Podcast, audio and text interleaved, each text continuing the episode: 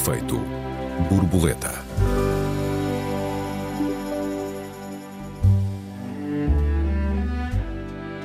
Os resultados dos alunos portugueses destacam-se pela negativa no contexto da OCDE, mas poderá o conhecimento ser medido aos bocados, como se come uma pizza, e o que são descritores de competências. Bem-vindos a mais um Efeito Borboleta, eu sou o Joel Neto. Bem-vindos, eu sou a Raquel Varela. Olá Raquel, desde já um feliz ano novo. Tu uh, escolheste este tema por uma razão uh, muito simples. Os testes PISA apareceram numa discussão uh, num outro programa, noutra edição do nosso programa, e tu sentiste a necessidade de explicar mais detalhadamente porque é que és convictamente contra estes testes PISA. Portanto, se calhar começamos por aí. És contra porquê, Raquel? Olha, antes de mais nada, deixa-me desejar-te um ótimo ano novo, cheio de, enfim, saúde e paz, estas coisas que a gente achava. Muito obrigado. Que os nossos avós diziam, e nós éramos pequeninos e pensávamos, mas porquê se a gente queria era prendas, brinquedos e enfim, essas duas coisas que são fundamentais e para todos os nossos ouvintes que nos acompanham nestas conversas tão deliciosas. Eu, na verdade, eu não sou contra o PISA em si. Eu, é, o PISA é um medidor, digamos assim. É um termómetro estragado, se eu posso usar esta metáfora, que já, já usei noutras alturas. Uh, o, o, problema é o que é que nós estamos a medir, como estragado é que nós estamos ou parcial? Quer dizer, é estragado porque o que ele mede, uh, na verdade, o PISA mede descritores de competências. Uhum. Quando se dá o grande giro aí a partir da década de 80 de centrar a escola uh, cada vez mais, não nos conhecimentos, mas uh, numa Nas escola voltada para o mercado de trabalho, isso uhum. vai ter como ápice aquela que é hoje a pedagogia das competências, a pedagogia multiculturalista, a pedagogia por projetos, são tudo uh, formas de um, de um, um tardio escola-novismo. Eu peço desculpa pelo, pelo uh, enfim, por esta conversa um bocado sociologuês, mas no fundo trata-se de uma pedagogia, é verdade, é uma pedagogia que não é uma pedagogia crítica que no fundo nasceu contra a pedagogia tradicional, mas que nunca procurou uma superação, ou seja, incorporar o melhor do conhecimento. É sempre uma coisa centrada no aluno, na sua vontade, no seu projeto, que no fundo se adapta perfeitamente como uma cereja em cima do bolo a esta ideia de que a escola tem que estar voltada para aquilo que o mercado de trabalho exige. Ora, o resultado disto é que o PISA mede as competências que as crianças, os jovens adquirem, sobretudo em três áreas: é na área da, da leitura escrita do texto e na área do cálculo mental, eh, bastante elementar. Tudo aquilo que é conhecimento e fundamentos do conhecimento fica hum. de fora. Uh, os fundamentos uh, da geografia humana, os, a história, a filosofia, Portanto, como é que nós pensamos o que pensamos? Uh, uh, o, a literatura, para tu teres uma ideia. Portanto, o que é que nós estamos a usar? Nós, na verdade, estamos a usar, eu não encontro melhor metáfora do que esta, que é um termómetro que só vai até 37,5 ou, ou 38 para medir a, a, a febre. Uh, ou seja, isto é uma versão salazarenta do. Quer dizer, o que Salazar dizia, as pessoas precisavam só de uh, e contar.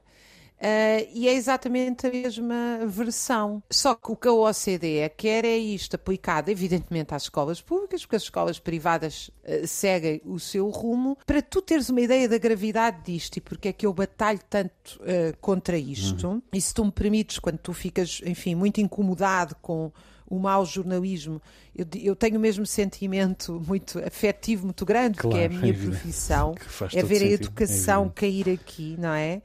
Que é as crianças não têm que as crianças têm que operar, os jovens têm que operar uma conta uh, num bar para vender, não é conhecer os fundamentos do cálculo, enfim não têm que conhecer a história do Estado Novo. É uma prédica sobre cidadania sobre tolerância e não conhecer que o Estado Novo é um regime de acumulação baseado no trabalho forçado de negros que, cujo uh, uma parte substancial do ordenado, por exemplo, dos mineiros, dos mineiros moçambicanos a trabalhar na África do Sul, vinha direto para os bolsos das grandes empresas do Estado Novo. Para tu teres uma ideia, têm que ler uma bula de farmácia, e isso é medido pelo PISA, ou falar duas línguas. Mas falar línguas não mede uh, o conhecimento da pessoa.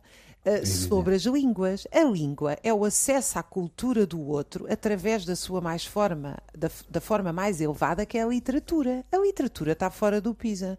Estás a ver hum. porque é que eu fico tão indignada quando as pessoas dizem assim, ah, o PISA, que vergonha, os resultados do PISA. Não, os resultados do PISA o que nos dizem é que nós estamos muito maus naquilo que é mau. Uhum. Mau quer dizer, não é o mau, é que é elementar, para uhum. ser mais precisa. Raquel, como sabes, eu não sou professor e discutir isto contigo deixa-me em, eh, em desvantagem, mas ao mesmo tempo com a vantagem de poder provocar. És provocar. pai. Bom, vale a pena dizer ao, aos nossos, uh, dizer aos nossos ouvintes, nós, uh, quando falamos do PISA, falamos do Program for International Student Assessment, ou seja, qualquer coisa como programa para a avaliação um, Programa Internacional para a Avaliação dos Estudantes, que é um estudo anual da Organização da Cooperação e Desenvolvimento Económico, OCDE, e que mede 81, eh, neste momento mede 81 países, eh, em regra com mais de meio milhão de estudantes avaliados. Em 2023 foram medidos mais de 700 mil uh, estudantes. Com 15 anos? Com 15 anos, na reta uhum. final da, da, do seu percurso escolar, ou enfim, no início da reta final, digamos assim, passa o, o, aparente paradoxo, quer dizer, e mete competências em matemática, na leitura e, e nas ciências. Uh, saíram há algumas semanas os resultados da uh, OCDE de 2023. Os resultados são maus em, na generalidade dos países, com a pandemia, aparentemente com a pandemia. Os alunos perderam uh, um ano andaram para trás um ano, digamos assim. A pandemia obrigou ao fecho de escolas, impôs o ensino à distância e, na generalidade dos países, os, os alunos regrediram. Esse, essa regressão está calculada, em grosso modo, um ano, enfim, a regressão média. Agora, aparentemente, a pandemia não é a última, a única responsável pelo, pelo desaire. Uh, e, e, além disso, o declínio foi uh, particularmente acentuado em Portugal. Portugal ocupa neste momento a posição 29 entre os 81 países da OCDE, atrás de vários países europeus e, e atrás também de vários países não europeus. Isto vem quebrar uma trajetória de melhoria que se vinha registrando neste, no desempenho de Portugal nestes testes um, desde, desde o ano 2000. Entre o ano 2000 e 2015, Portugal venceu muitas posições, galgou muitas posições. Em 2015, conseguiu ficar acima da média da OCDE em todas as categorias e em 2018 foi, aliás, o único membro da OCDE que melhorou uh, os seus uh, resultados. Uh, o mau desempenho de Portugal é particularmente expressivo quando nós lemos os resultados de um ponto de vista socioeconómico. Ou seja, é mais evidente em Portugal do que na generalidade dos outros países que a desvantagem socioeconómica dos alunos se expressa em desvantagem eh, educacional, ou pelo menos nos resultados destes, eh, destes testes. Além disso, os imigrantes também têm muito mau desempenho em Portugal, por oposição a desempenhos razoáveis que têm noutros países. E isto é, desde logo, que me preocupa em primeiro lugar. Eh, eu talvez não perceba de educação, mas percebo com certeza de desigualdade e sou muito sensível a estes resultados, ainda que sejam medições uh, apenas uh, uh, parciais, mas neste caso são parcelas que me preocupam. É evidente que, como tu dizes, Raquel, e muito bem, não está lá expresso, não está expresso nestes resultados o pensamento abstrato, o pensamento crítico e parece realmente salazarista o ler, escrever e contar. Não está lá a filosofia, não está lá a música. Não está Mas, lá a dizer, sensibilidade estética. Não está lá a sensibilidade A literatura, estética. a história. Não há perguntas sobre história. Estamos, estamos de, de acordo com a, as limitações deste, em relação às limitações deste, destes testes. Agora, a matemática não se consegue uh, executar matemática sem ter pensamento abstrato, sem decifrar, sem conceptualizar e também não se consegue ler sem música, sem uh, melodia. E portanto, na verdade, uh, estas três coisas, a matemática, a leitura e, e, as ciências, não são apenas três coisas, são, são mais do que elas. Se nós só conseguimos medir parcialmente, uh, estas três parcelas são, uh, são relevantes. E em todo o caso, sejam mais ou menos abrangentes, os resultados são, uh, são angustiantes. Quer dizer, e entretanto foram, foram elencadas uma série de razões para este declínio. Uh, a deterioração do apoio extra dos professores, a falta de professores.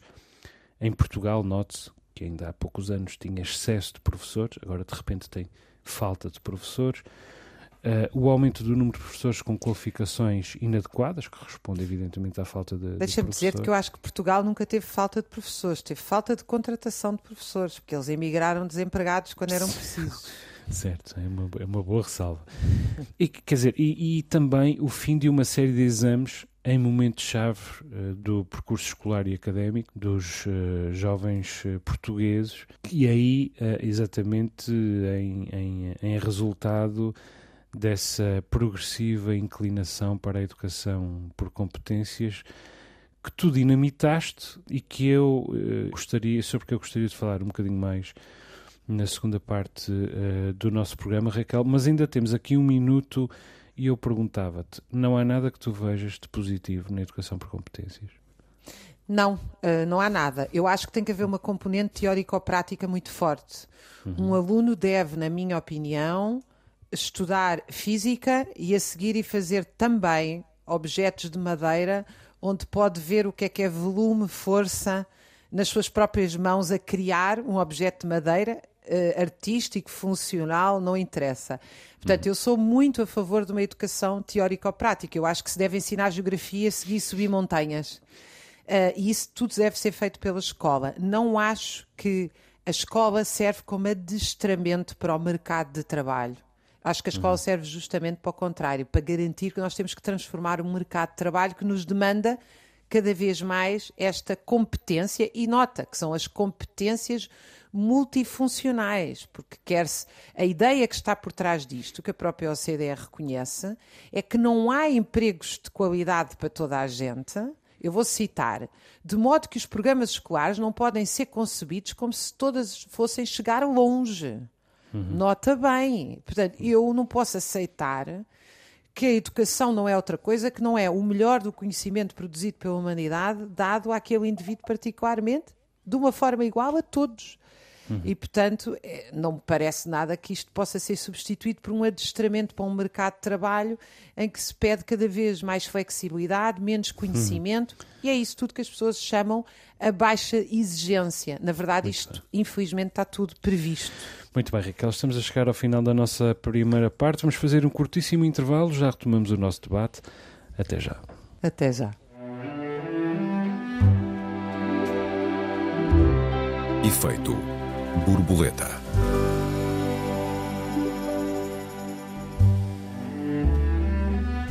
Efeito borboleta, segunda parte. Esta semana discutimos os testes PISA e os diferentes modelos de educação. Raquel, eu devo dizer que tenho visitado, enfim, muitas escolas enquanto escritor e nos últimos tempos tenho visitado algumas escolas uh, que respeitam uh, o chamado movimento Escola Moderna, que integram esse movimento, ou inspiradas na, na pedagogia uh, Montessori, da, da italiana Maria Montessori, e tenho ficado, devo dizer-te, quase sempre bastante bem impressionado com as crianças, com a desenvoltura, com a retórica, com a iniciativa, com a, a curiosidade, com a sociabilidade e com a cooperação resultante dessa sociabilidade. Eu não tenho realmente uma posição definitiva sobre estas questões, sobretudo sobre esta dicotomia, educação por competências versus educação por conhecimentos, digamos assim, uma educação mais tradicional. Tenho pensado bastante nisso eh, também, agora, agora que tenho um filho e que um dia, e já se sabe que o tempo voa, um dia vou ser chamado a decidir entre hum, deixá-lo na escola tradicional ou uh, levá-lo para uma destas escolas, tenho pensado uh, bastante nisso e deixa-me deixar-te aqui algumas provocações. Bom, o que é que eu, Venham elas. O que, é que, o que é que eu quero enquanto pai? O que eu quero é munir o meu uh, filho de ferramentas para a sua uh, autonomia, para, para que ele ganhe asas e voe sozinho. Uh, fundamentalmente é isso que, que eu quero. E realmente, desse ponto de vista, uh, este, estes, estes exemplos de escolas de educação por competências, não, não sei se eles são exatamente intérpretes rigorosos da educação Montessori ou de, de, qualquer outro género de educação por competências, mas quer dizer, estes exemplos que eu tenho visto um, são de algum modo inspiradores, não porque me ocorra desvalorizar o conhecimento, de modo nenhum, aliás, eu diria pelo contrário, espero conseguir persuadir-te disso, e também não, evidentemente, aliás, que horror porque me ocorra que a escola deve, em primeiro lugar, treinar para o desempenho de determinada função, seja ela profissional ou não, mas eminentemente profissional. Quer dizer, a, a ideia de, de tecnocracia, de, de, criação sistemática de operários e de técnicos, tudo isso é, é profundamente limitador. É profundamente limitador para o indivíduo e é profundamente limitador para o modelo de sociedade, para a sociedade. Uh, e eu creio que uh, a sociedade de, deste primeiro quartel do século XXI mostrou uh, muito bem.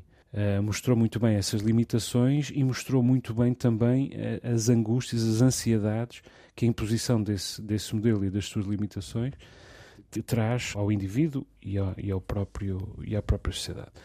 Quer dizer, o conhecimento é muito mais do que uma necessidade, uma, uma das supremas razões de viver, se é que eu posso dizê-lo assim. Uma motivação para se estar vivo. Quer dizer, em primeiro lugar, porque é que eu quero estar vivo? Em primeiro lugar, para amar e ser amado. Quer dizer, em segundo lugar, para saber eh, e, para, e para eh, ensinar a, a quem possa aprender comigo. É? Nem me ocorre sequer que experimentar venha, venha antes de, de saber. Agora, vale a pena perguntar se é o conhecimento que favorece mais eficazmente a aquisição de competências uh, e de liberdade, ou se são as competências e a liberdade que favorecem mais rapi rapidamente a aquisição de conhecimento. E eu não estou certo. Porque uma parte muito significativa do conhecimento que nós temos, que nós obtemos, uh, é adquirida fora da escola. E, portanto, a escola precisa, em primeiro lugar, de desenvolver a, a curiosidade que nos que propicie a aquisição de conhecimento fora dos seus um, das suas paredes, das suas quatro paredes. E esta questão é bastante relevante. Eu fui um aluno bastante bom, creio que posso dizê-lo, não na faculdade, mas no liceu fui um aluno bastante bom, como tu, como, enfim, como todos nós mas nunca senti que a escola uh, me um, propiciasse esse desejo, francamente. Nunca senti. A escola era um mas espaço eu acho que tu colocas uhum. são Diz, por favor. boas provocações, mas uh, uh, as provocações que tu colocas, que estão em cima da mesa, quanto a mim, partem todas de pontos de verdade. O ensino tradicional era um ensino em que o aluno era visto como um, uma entidade inerte que estava ali a receber, mais nada. Uh, não, não havia muito pouco espaço para o debate, muito pouco espaço para o pensamento crítico. O ensino tradicional, aliás, evidentemente, nós estamos a referir-nos àquele que, que vem da igreja, do dogma. Da, uh, agora, a questão é, e a escola nunca se libertou. Da, eu já sou do tempo da, da escola republicana, eu sei que tu achas que eu, eu sei, mas a nossa escola, a nossa escola republicana, na verdade o ensino andou -se sempre no mundo ocidental entre uma visão tradicionalista e o, e o escola novismo, que é uma uma forma, digamos, uh, enfim, uh, supostamente é a ideia de que há, há, mais atenção ao aluno, ele tem mais liberdade de decidir, que culminou nestas pedagogias, enfim, do aprender a aprender, etc. que foram depois inclusivamente abraçadas pela Unesco. O PISA começa em 2000, mas a grande resposta é de facto a ideia de que não há um trabalho seguro para todos, não há carreiras e, portanto, tem que haver adaptabilidade. E essa adaptabilidade é conseguida por se, por se adquirir uma série de, de competências. Eu acredito, eu sou uma grande fã da pedagogia histórico-crítica, que no fundo é uma superação da pedagogia tradicional, mas que não deita fora o bebê com a água do banho. O conhecimento e os fundamentos do conhecimento são essenciais, a memória é essencial, a aprendizagem da leitura, o saber ler um texto, compreendê-lo e conseguir dominar o corpo para o trabalho intelectual é tão importante quanto conseguir dominar o corpo para um jogo, portanto, não há aqui uma alternativa entre um ensino. Um, em que o aluno não se mexe e um ensino em que eh, meio, digamos assim, apalhaçado, uh, que seria uma grande diversão permanente. Um, e, e, e, portanto, eu não acho que nós tenhamos que escolher. Evidentemente que o que existe lá fora na nossa sociedade é isso, ou seja, a escola Montessori, como a Waldorf e outras, também são nichos, digamos que não são maioritárias, mas uh, onde o aluno teria mais liberdade de experimentar, estar em relação com a natureza, de cooperar, etc. Uh, eh, depois falha em dimensões muito importantes. Mas não é isso que nós. Ou seja, na escola que nós estamos a falar e que é dominante, que é uma uhum. escola construtivista e que depois ainda por cima abraçou o pós-modernismo, do que nós estamos a falar é que cada vez programas mais aligeirados, o aluno está o dia todo enfiado dentro da sala de aula, de facto, pouco ou nada se mexe, não tem nenhum tipo de ensino prático, como eu disse, não é? Quer dizer, nós uh, vivemos num país com costa, os nossos alunos não aprendem vela e podiam perfeitamente uh, estudar a geografia e depois ir ver como é que porque a relação das cidades com os rios, etc., as montanhas, como eu disse, trabalhar materiais, o ferro, o, o, a madeira, para eh, concretizar tantos, uh, uma aprendizagem fundamental. Agora, a ideia de que nós podemos uh, substituir o conhecimento por uh, o aluno escolhe o que é que quer trabalhar e o aprender a aprender é o outro logro, porque isso parece uma coisa que sabe muito bem ouvir. Ai, aprender a aprender. Grande parte disso ajudou, sobretudo, a garantir uma diminuição da formação de professores porque, evidentemente, quando o professor entra na sala de aula, ele tem o domínio do conhecimento. E, e, é, e quanto mais domínio do conhecimento ele tem, mais ele vai conseguir ensinar do conhecimento científico e do conhecimento pedagógico. Ora, eu não vou substituir isso. Eu não vou deixar de ensinar história aos meus alunos e dizer o que é que vocês querem aprender hoje. O que eu posso é partir da realidade deles, evidentemente. Mas é não disso é? que se trata verdadeiramente. Quer dizer, tu cada vez mais tens uh, escolas, a, a, flexibilidade curricular caminha para um, para um caminho, peço desculpa pela tautologia, em que cada vez mais os alunos, uh, eles verdadeiramente não escolhem, porque depois aparecem lá uma série de projetos, mas eles já estão definidos à partida que projetos são esses. Uh, portanto, não, nem sequer há aqui escolha. Aliás, eu acho que quem não conhece não tem escolha. É muito mais grave, não é? Eh, do hum. que isso. Mas, mas nem as coisas básicas dos projetos, etc., os alunos escolhem. O que acontece verdadeiramente é que o professor está a ser uh, transformado num entertainer que tem que dar estas competências, que eu passo a citar, porque isto está escrito, é absolutamente incrível, mas está cá escrito. Por exemplo, nos empregos não qualificados, cito, como o caso de um balconista que trabalha no vagão restaurante de um trem-bala. Isto é uma tradução brasileira, portanto, um... ele está a servir num, num um comboio de alta velocidade. Exato. Exatamente. Uh, e isto é feito pela OCDE, pela União Europeia e pela OCDE, que estão em acordo nisto. É assim: ele tem que comunicar-se de maneira elementar em diferentes línguas, possuir disposição para o cálculo mental, não é conhecer o cálculo e a matemática, é disposição para o cálculo mental, uma vez que ele vai lá ter um computador, hum. dominar um mínimo de cultura tecnológica, digital e científica, para conseguir lidar com um conjunto de instrumentos variados: forno, microondas, caixa registradora, leitor de cartão bancário, eh, frigorífico, sistema de altifalante. E o painel de alimentação elétrica. Também tem que demonstrar competências sociais e relacionais no contacto com clientes diferentes, além de iniciativa, espírito empreendedor e flexibilidade em função dos horários noturnos. Mas isso é, isso é desculpa interromper, é do Gabinete Internacional de Educação da Unesco? Não, não, não esta, não, uma indicação de quais são as competências para um balconista que ah, depois, ah, que depois uhum. este autor chamado Nico Hirt comparou com as competências bases estabelecidas pela Comissão Europeia e chegou uhum. à conclusão que eram iguais. Agora eu vou-te dizer as da competências da, da, da, Comissão Europeia que ele comparou com as do balconista do, do trem de alta uhum. velocidade, do comboio de alta velocidade. E eu passo a citar agora as da, comuni da Comunidade Europeia: comunicação na língua materna, comunicação em línguas estrangeiras, competências matemáticas e de base em ciências e tecnologia, digital, aprender a aprender, competências sociais e cívicas, espírito de iniciativa e de empreendedorismo, sensibilidade e expressão culturais. E essas Cito. são, são, são é Exatamente. Da, da, Comissão Europeia para? Da Comissão Europeia, eu citei. É Mas é fim é para? de citação. Perdão? E, portanto, isto está num artigo que se chama Adaptação e Flexibilidade no Le Monde Diplomatique, 1 de outubro de 2010, Nico hum. Hirt. Portanto, hum. está em acesso uh, livre. Ou seja, o que é que ele comparou? Ele comparou, ele é um pensador bastante conhecido na área crítica da educação, e que ele diz o seguinte: chegamos à conclusão que a proposta da OCDE e da União Europeia para a educação é idêntica à que é exigida a um trabalhador que vai trabalhar para um comboio num bar. Num bar. Epá, eu acho que isto é absolutamente espantoso, porque repara bem, quando uh, não é o primeiro aluno que eu tenho que me vem dizer que uh, não está a seguir o currículo uh, normal nos colégios privados, até porque eu conheço o currículo dos colégios privados, não todos, mas muitos deles dizem que sim, senhora, mas depois fazem o que querem. Fazem o que querem bem, porque tem filosofia, tem história da arte, tem cultura, tem até trigonometria, muita, uma boa parte dela desapareceu da escola pública.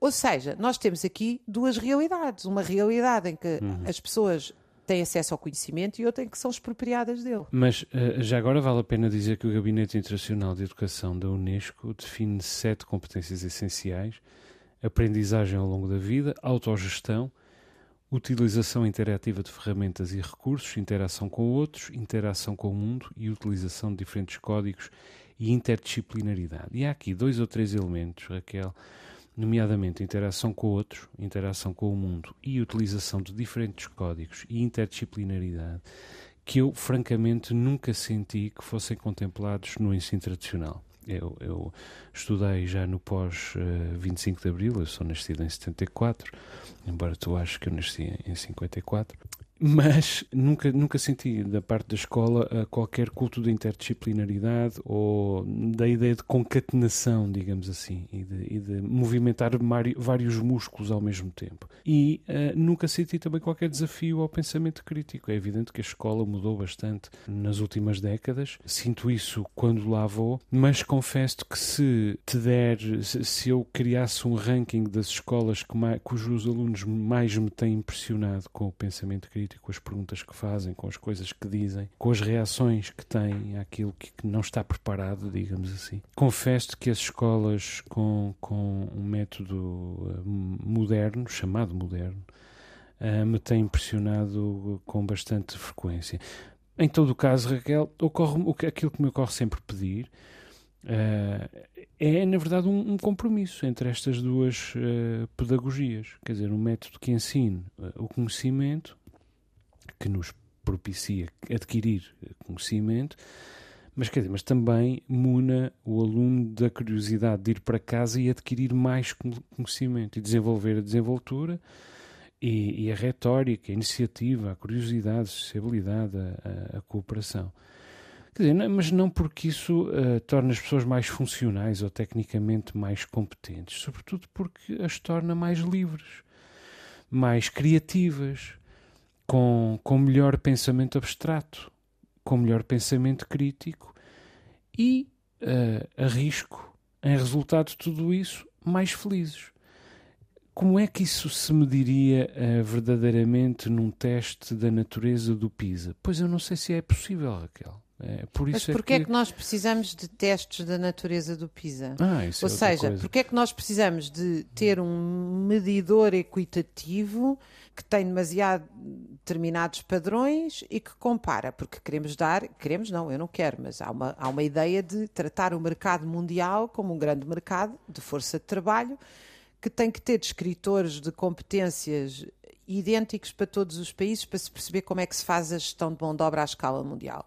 Ora, uhum. esse não é o meu interesse de maneira nenhuma. Se tu me disseres assim, uma escola, por exemplo, a escola que tu estás a falar, há um, há um momento na educação fabuloso, que é em 1871, na Comuna de Paris, onde se propõe uma educação que é até hoje a que eu reivindico, que é uma educação cientificamente muito sólida para todos, ao uhum. mesmo tempo uh, com uma dimensão física de ligação à natureza permanente, mas também de ligação à produção e ao trabalho. Ou seja, na Comuna de Maris propunha-se que os trabalhadores deviam, enquanto estudantes, também ir às fábricas, ir aos uhum. hospitais, ir às escolas, ir às câmaras municipais, saber como é que se trabalha. Não é ir trabalhar no sentido de trabalho infantil.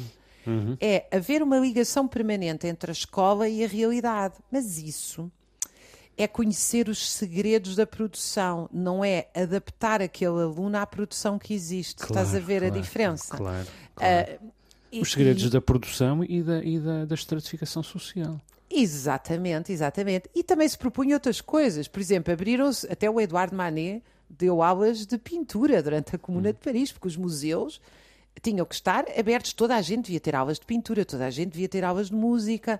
E, portanto, havia como que uma educação na, na verdade, a figura central aqui é o homem vitruviano de Leonardo da Vinci, ou aquilo que os apaixonados do século XIX chamavam o, o ensino integral que depois o Gramsci vai chamar a escola unitária, ou seja, a escola deve nos dar tudo e não um adestramento cada vez mais. Até porque, repara, do ponto de vista, o que é que mostraram os resultados do PISA? É extraordinariamente mau, mas é até fascinante para perceber, do ponto de vista do conhecimento pedagógico, não fosse isto tão triste. Demonstraram que quem ensina competências, nem competências ensina. Ou seja, uhum. a partir do momento em que tu direcionas a escola para ensinar competências, nem as competências mais elementares eles adquiriram. Uhum. Enquanto que se tu. É, isto isto é, um, é um princípio geral da educação. Se tu ensinas a mais alta literatura, o aluno vai aprender a ler e escrever e compreender. Se uhum. tu só aprendes a ler e a escrever a partir de textos simples, ele não uhum. aprende literatura. Não Estás a ver qual é a. Uhum. Deixas-me falar, eh, nós temos já apenas menos de dois minutos. Eu gostaria que me deixasses falar um bocadinho da situação nos Açores. Antes que tu me acuses de ser uma professora vivo... autoritária da escola tradicional. Não. Eu vivo nos Açores, como muitos dos nossos ouvintes sabem, o nosso programa também passa na antena um Açores e vale a pena dizer que se os números de Portugal são maus, os números dos Açores são absolutamente devastadores. Quer dizer, os Açores estão em último lugar em todos os rankings de desenvolvimento humano, já o tenho dito no nosso programa, mas os rankings de educação são realmente os piores de todos. Quer dizer, os Açores, a nível nacional, são últimos na matemática, últimos na leitura, últimos nas ciências. Um, o que significa que, portanto, não têm apenas quase cinco vezes, repito, quase cinco vezes o abandono escolar uh, precoce do país, tem também uh, o maior insucesso uh, escolar e que, aliás, piorou em 2022, ao fim de três anos de uma governação que apostou, disse apostar muito significativamente na educação e, aliás, reforçou dramaticamente o assistencialismo, do meu ponto de vista, por razões eleitoralistas, mas isso cabe aos eleitores julgar.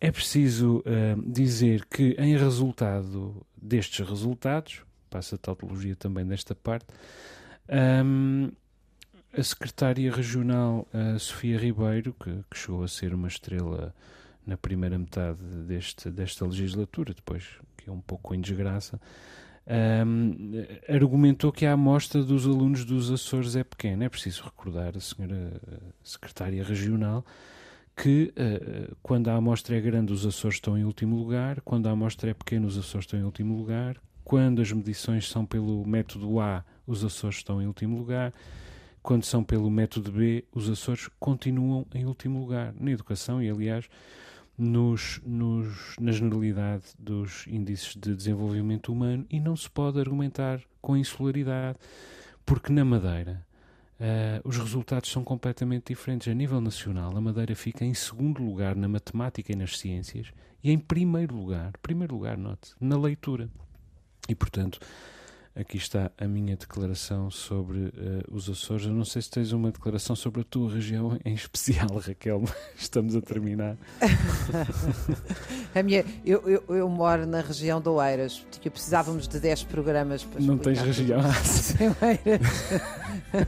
o conselho mais, o conselho mais uh, educado do país. Chegamos ao fim do nosso tempo. Deixa-me Seja lá o que isso quer dizer nos tempos que correm.